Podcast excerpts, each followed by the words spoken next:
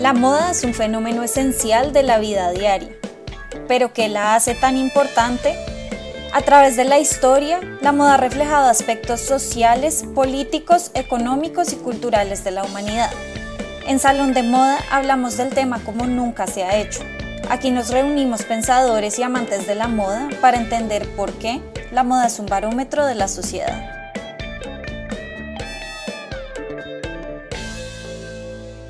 Hola, soy Laura Beltrán Rubio y hoy me acompañan Jennifer Varela Rodríguez, Melissa Zuleta Bandera, Camila Bizambra y Sandra Matei García Rada.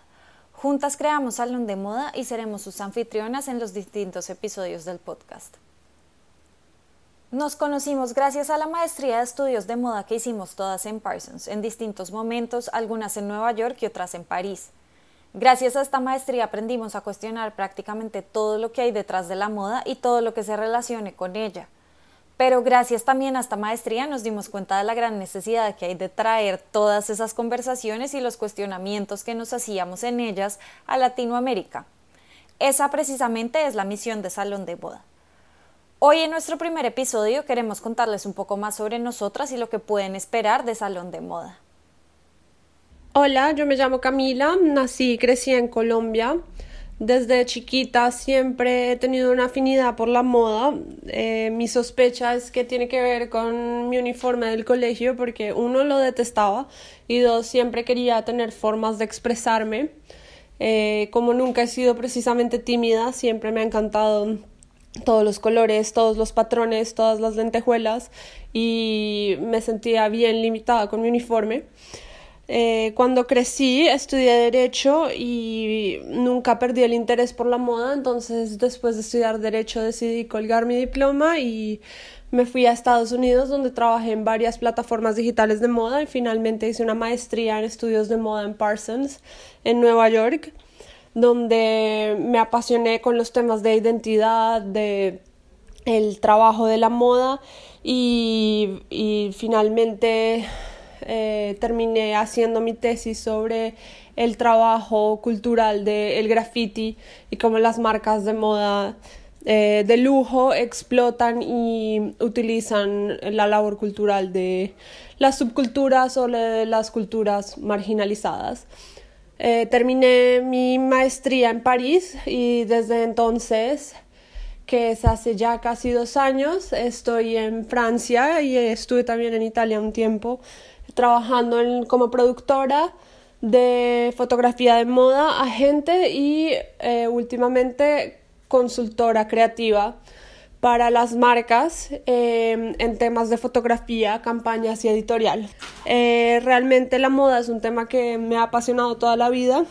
Siempre me han interesado los lazos que crea la moda con uno mismo, con la comunidad, con la cultura. Y en este podcast espero poder explorar estos temas, la significancia que tiene para Latinoamérica, cómo podemos construir nuestra identidad desde el nivel más personal hasta el nivel de la comunidad y ojalá podamos explorar todos juntos estos temas. Hola, soy Jennifer Varela, soy periodista y autenticadora de moda y lujo y bueno, yo tengo que confesar que a diferencia de algunas aquí, me, empecé a interesar por la moda un poquito tarde, porque no fue hasta que empecé a ejercer mi profesión que me puso en el camino del, reportaje de, de arte y cultura y entretenimiento, que me di cuenta que había un poquito más allá de lo que veíamos y de lo que considerábamos como estilo propio simplemente o buen gusto, y que habían cosas que era necesario estudiar y conocer.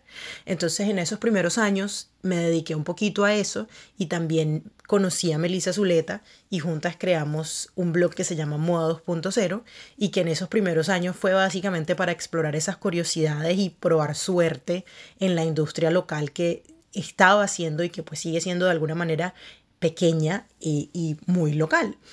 Eh, con el tiempo decidimos llevar ambas ese conocimiento más allá y yo me vine a Nueva York a hacer el máster que todas hicimos, el de estudios de moda en Parsons, Nueva York, y desde ahí se me despertó como un espíritu curioso que estaba un poquito dormido en el sentido de que no lo había desarrollado académicamente eh, como se te enseña en un ambiente universitario.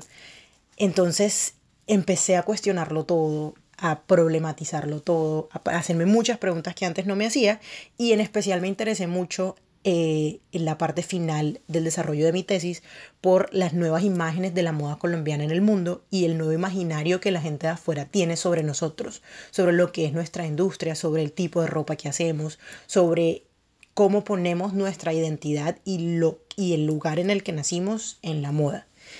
Y en el día, al día de hoy, pues ya no estoy tan involucrada en, investigaciones académicas, pero sigo preguntándome muchas cosas, sigo cuestionándolo todo y es una de las razones por las que estoy muy feliz de que estemos todas aquí reunidas y que un interés común nos haya, nos haya juntado para que empecemos a preguntarnos más cosas y empecemos a saber el porqué de muchas de las cosas que vemos hoy en día y que, que nos están llevando a conversaciones muy interesantes. Hola, mi nombre es Melissa Zuleta Bandera, soy comunicadora social y periodista. Y para mí la moda empezó como simplemente un hobby, un pasatiempo que me gustaba y me llamaba la atención. Y no fue sino hasta que empecé a ejercer mi carrera como periodista que me encontré con el periodismo de moda y cómo éste podía ser tan riguroso, estricto y profesional como cualquier otra rama del periodismo. En ese momento me di cuenta de que ese era el tipo de periodismo al que me quería dedicar y coincidencialmente, como Jennifer lo dijo, nos encontramos y creamos eh, Moda 2.0, el blog, como un espacio para poder escribir sobre moda y aprender incluso sobre ella. Con el tiempo, el blog y el ejercicio de escribir sobre moda nos demostró que todavía nos hacía falta mucho por aprender sobre la industria fue así como nos embarcamos en esta aventura de la maestría que yo comencé y terminé aquí en París.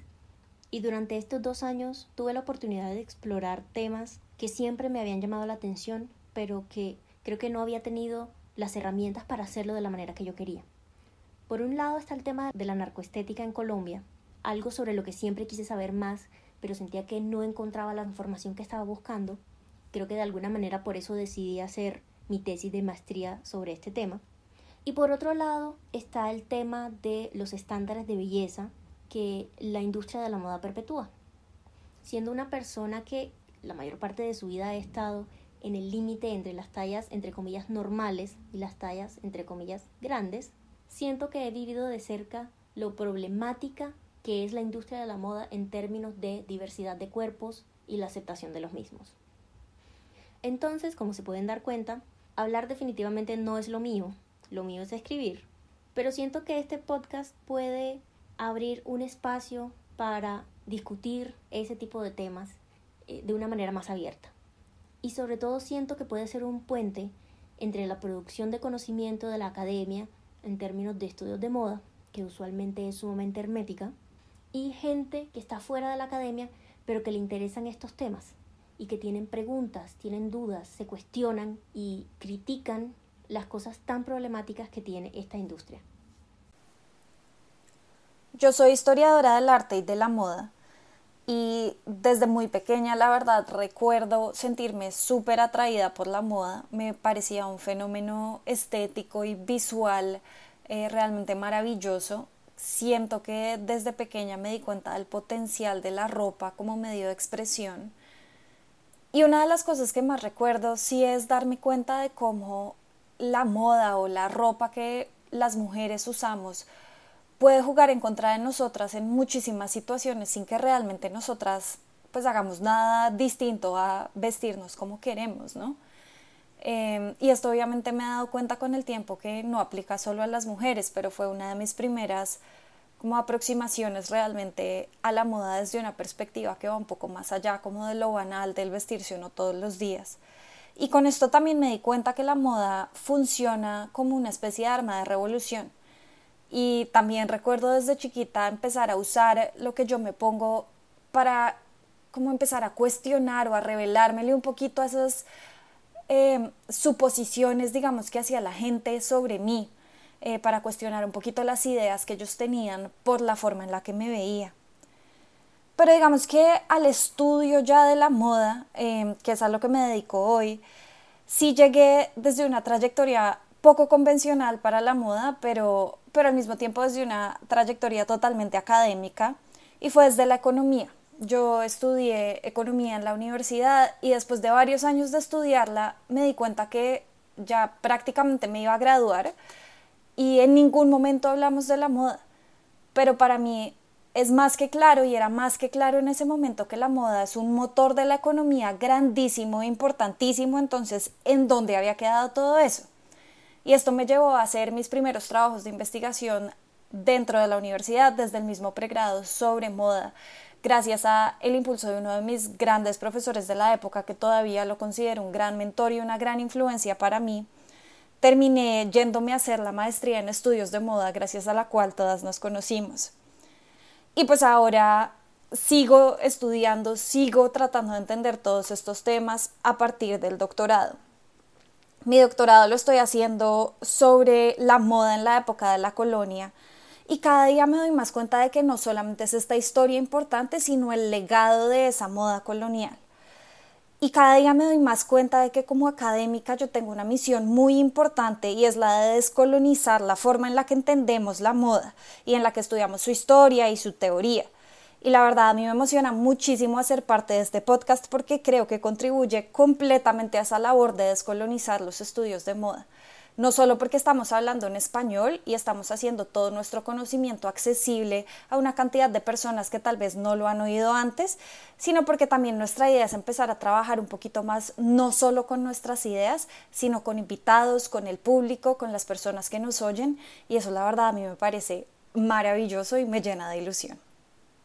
Hola, yo soy Sandra y soy diseñadora de modas de profesión y por mi acento se darán cuenta que soy la única peruana del grupo. En mi caso, supe desde los 8 años que quería trabajar en moda y estudiar diseño de modas. Y esta es la carrera que siempre pensé que iba a ejercer para toda la vida. Yo empecé estudiando en Lima y me enamoré del proceso creativo, como creo que lo hacemos todos los diseñadores. Pero siempre tuve un interés más grande por la parte de investigación. Pero en ese entonces la industria de la moda peruana era muy muy chiquita y yo en realidad no sabía qué más podía hacer además de trabajar en diseño. Luego me fui a seguir estudiando diseño a Nueva York y fue ahí que descubrí el análisis de tendencias o trend forecasting en inglés. Y decidí enfocarme en eso. Trabajé unos años para una agencia de trend forecasting en Nueva York y conforme pasaba el tiempo me fue entrando más el bichito de investigación y el querer entender por qué es que estas tendencias aparecían. Como todo en la industria de la moda, el trend forecasting es un trabajo súper acelerado y son muy pocos los puestos en los que realmente se puede profundizar más en esto. Entonces, como ya sabía que quería hacer esto y quería llegar a uno de esos puestos, empecé a buscar maestrías en investigación para poder reforzar mi background, que era mucho más práctico, y consolidar mis habilidades de investigación. Y fue como buscando y buscando, descubrí los estudios de moda y la maestría en Parsons que todas hicimos. Para ese entonces, la pregunta más grande que tenía era, ¿por qué Latinoamérica tiene la fama de siempre estar un paso más atrás? Yo, siendo diseñadora, teniendo amigos diseñadores, quería entender por qué incluso a veces desde nuestros propios países seguíamos fomentando esa idea que para hacer moda se tiene que seguir lo que se hace en Nueva York, Londres, Milán o París. Y fue con esta pregunta que llegué a Parsons París a empezar la maestría. Fue desde el día uno de la maestría que mis metas profesionales cambiaron totalmente, porque descubrí finalmente el grupo de personas que no solo amaban la industria de la moda, sino que también la cuestionaban, como yo lo estaba haciendo, y que querían entender la cultura a través de la moda. Y eso fue lo que a mí me hizo darme cuenta que quería dedicarme de lleno a la investigación. Durante los dos años de la maestría fui, como todas, descubriendo los temas que más me interesaban y me enfoqué en Latinoamérica y la identidad nacional.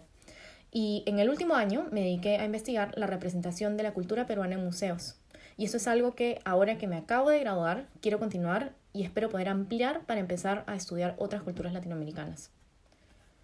Lo que más me emociona de estar todas juntas en este podcast es poder compartir con más personas las conversaciones que normalmente se quedan un poco escondidas o en la academia o en círculos como el nuestro, donde es súper normal problematizar y discutir estos temas.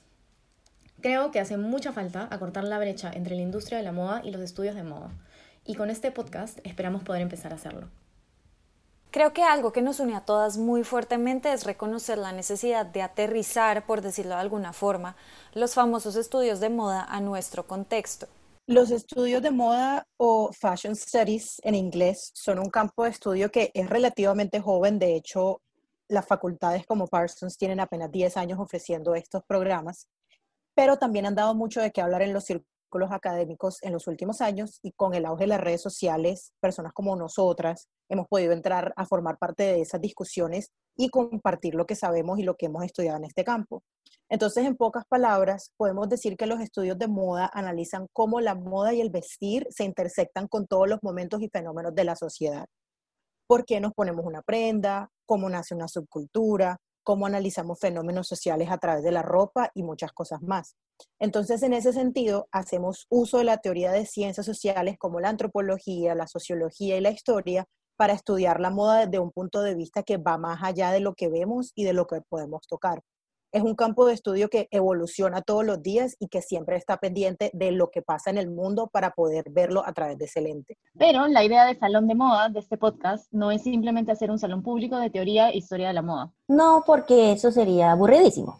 La idea es poder conversar como lo haríamos entre amigas y colegas en un día cualquiera, que nos sentamos a hablar, que es algo que nos pasa a nosotras a cada rato y que podamos realmente hacer más tangibles algunos de los fenómenos de la moda, pero sin vernos limitadas por el protocolo que implica la academia.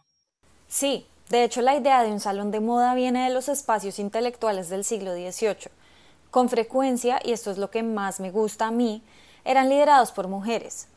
Y en ellos se reunían grupos de personas a conversar de una variedad de temas sociales, políticos y culturales de la época. Y para mí es clarísimo que la moda cubre todos esos temas. Y con el tiempo los famosos salones se convirtieron en espacios en donde se gestó la revolución. Algo parecido pasó, por ejemplo, con las tertulias en Latinoamérica, que pasaron de ser espacios intelectuales o de discusiones semi-intelectuales por lo menos, a ser los sitios en donde se organizó la lucha por la independencia. Bueno, y no sé si soñar sea demasiado, demasiado lejos o esto sea soñar demasiado en grande, pero sería increíble que desde Salón de Moda lográramos cambiar un poco la forma en la que entendemos la moda en Latinoamérica, en nuestra región. Podríamos pasar simplemente de hablar de la ropa y de lo material como algo superficial y entender que lo que nos ponemos va más allá de eso, de lo material, que tiene que ver con lo que pasa todos los días a nuestro alrededor y hasta la forma en cómo canalizamos nuestras propias emociones en la ropa. ¿Qué puede esperar nuestra audiencia? En cada uno de nuestros episodios nos vamos a turnar para conversar sobre los distintos temas de la moda que nos interesan. En esos mismos episodios también podemos hablar de temas de coyuntura y de actualidad, mientras tratamos de procesar y entender cómo podemos empezar a hacer para aportar un poco más a lo que está pasando. Queremos siempre mantenernos actuales y ustedes también nos pueden contar de qué quieren que hablemos. También les, compartiremos nuestro trabajo y adelantos de nuestra investigación a medida que vayamos avanzando en ellos. Y traeremos siempre que podamos a invitados que nos ayuden a ampliar la conversación y a entender temas más diversos. También nos interesa escucharlos a ustedes, nuestros oyentes, y saber sobre qué temas quisieran oír más.